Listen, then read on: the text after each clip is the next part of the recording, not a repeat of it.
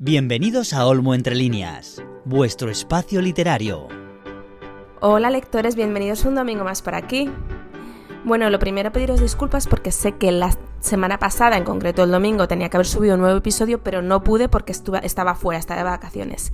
Y hoy es muy tarde cuando lo voy a subir, pero es que tengo la voz bastante tomada, me duele la garganta, vamos que líneas generales no me encuentro muy bien y me está costando un poco ponerme con ello. Pero vamos, sin más dilación, comenzamos.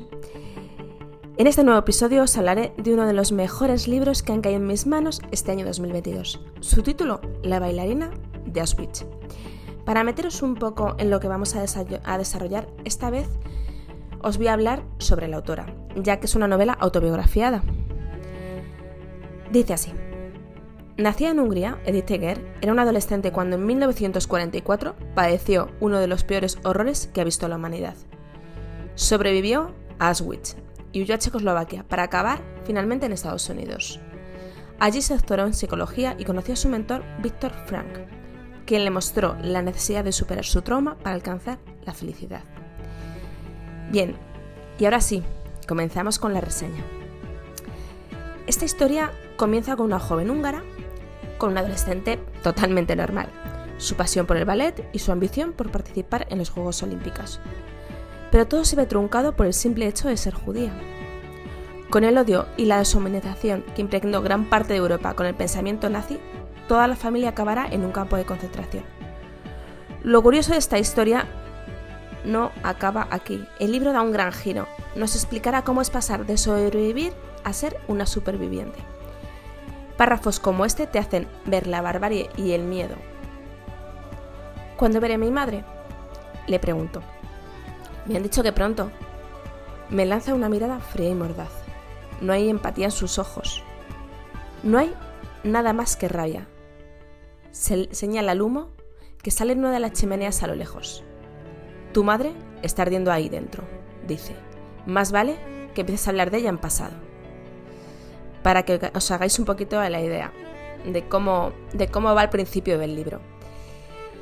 En la contraportada nos explica bastante bien cómo se desarrolla esta historia y aquí os dejo el texto. Eger tenía 16 años cuando los nazis invadieron su pueblo en Hungría y se la llevaron con el resto de su familia a un campo de concentración.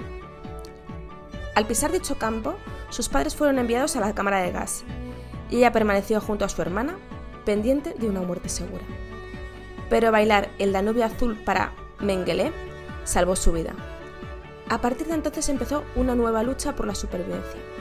Primero en los campos de exterminio, luego en la Checoslovaquia tomada por los comunistas y finalmente en Estados Unidos, donde acabaría convirtiéndose en discípula de Víctor Frank. Fue en ese momento, tras décadas ocultando su pasado, cuando, se dio cuenta de la necesidad de curar sus heridas de hablar del horror que había vivido y de perdonar como camino a la sanación. Su mensaje es claro. Tenemos la capacidad de escapar de las prisiones que construimos en nuestras mentes y podemos elegir ser libres, sean cuales sean las circunstancias de nuestra vida. Bien, después de esta breve reseña, aquí tenéis mi opinión personal. Esta novela fue una grata sorpresa que no esperaba. Yo esperaba una historia sobre el nazismo y los campos de exterminio, y de repente me encuentro que en poco más de la página 100 todo esto acaba y la protagonista nos narra una historia totalmente diferente. Nos explica cómo pasar de ser una niña aterrorizada en un lugar tremendamente hostil a convertirse en una mujer que no encontraba su lugar en la vida y poco a poco te das cuenta que el libro se está convirtiendo en una lectura de superación personal. Hay enseñanzas como esta a lo largo de toda la lectura. Dice así. Nunca he conocido a nadie que decidiera conscientemente vivir en cautividad. Sin embargo, sí he sido testigo una y otra vez de lo dispuestos que estamos a entregar nuestra libertad espiritual y mental, a decidir ceder a otra persona o entidad la responsabilidad de guiar nuestras vidas, de decidir por nosotros. Ahora lanzo esta pregunta. ¿Qué pasó con los que vivieron en un campo de concentración tras su liberación? Pues bien, es una etapa dura de asimilar, puesto que disfrutar de la libertad en soledad, sabiendo que a tantos seres queridos ya no están, para acompañarte fue realmente duro. Sigo con frases del libro para que comprendáis un poquito más esta lectura. Me llevó tres décadas descubrir que podía encarar mi vida con una pregunta diferente. No por qué vivo, sino ¿qué puedo hacer con la vida que he recibido? La bailarina de Auschwitz no es una novela sobre campos de concentración. Es una novela que explica el camino que tuvo que tomar y cómo se tuvo que enfrentar incluso a ella misma para poder avanzar. Hay una frase preciosa en esta lectura que me gustaría leeros para terminar con este episodio. Sufrir es algo inevitable y universal. Sin embargo, lo que cambia es la forma de reaccionar ante el sufrimiento. Bueno, espero que os haya gustado la novela. A mí me impactó mucho, me dio mucho que pensar y de verdad es una lectura que da mucha cabida para la introspección y la reflexión.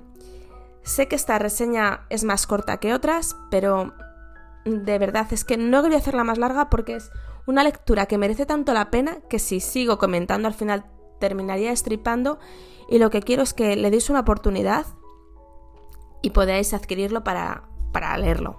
¿De acuerdo?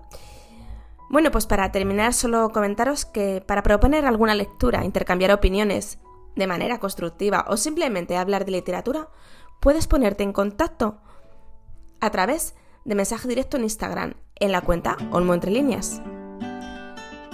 Bueno, y hasta aquí el episodio de hoy. Gracias por estar al otro lado. Nos vemos en la siguiente entrega, queridos lectores.